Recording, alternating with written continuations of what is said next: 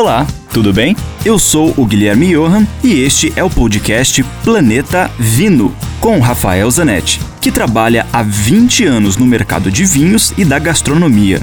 Aqui a gente vai te apresentar uma coletânea com todos os comentários do Rafael que são vinculados diariamente na rádio Ouro Verde FM em Curitiba. E, esporadicamente, também teremos episódios inéditos com convidados muito legais falando das relações entre vinhos, com comida, com a música, com viagens, enfim, muitos assuntos legais do mundo do vinho, especialmente para você. A temperatura, se você cuidar um pouquinho da temperatura do vinho, você vai consumi-lo muito melhor, aproveitá-lo melhor e gastar melhor seu dinheiro. Um dos grandes erros é tomar o vinho tinto a temperatura ambiente. Então, o vinho tinto, de uma forma geral, pelas temperaturas que a gente tem no Brasil, tem que ser um pouco resfriado o ideal é que ele esteja numa temperatura de consumo entre 14, 16, 18 graus.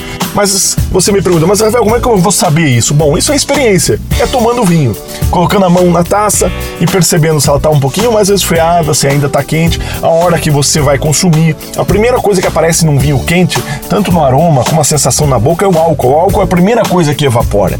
Então, se você sentir isso que está incomodando, resfria um pouco não tenha vergonha de pedir um balde de gelo. Só não deixe o vinho tinto a refeição inteira no balde de gelo, porque aí ele vai ficar muito frio e aí não se percebe nada dos seus aromas e sabores. Dúvidas? Escreva para mim, rafael com ph, arroba grupovino.com ou me siga no Instagram com Rafael Zanetti.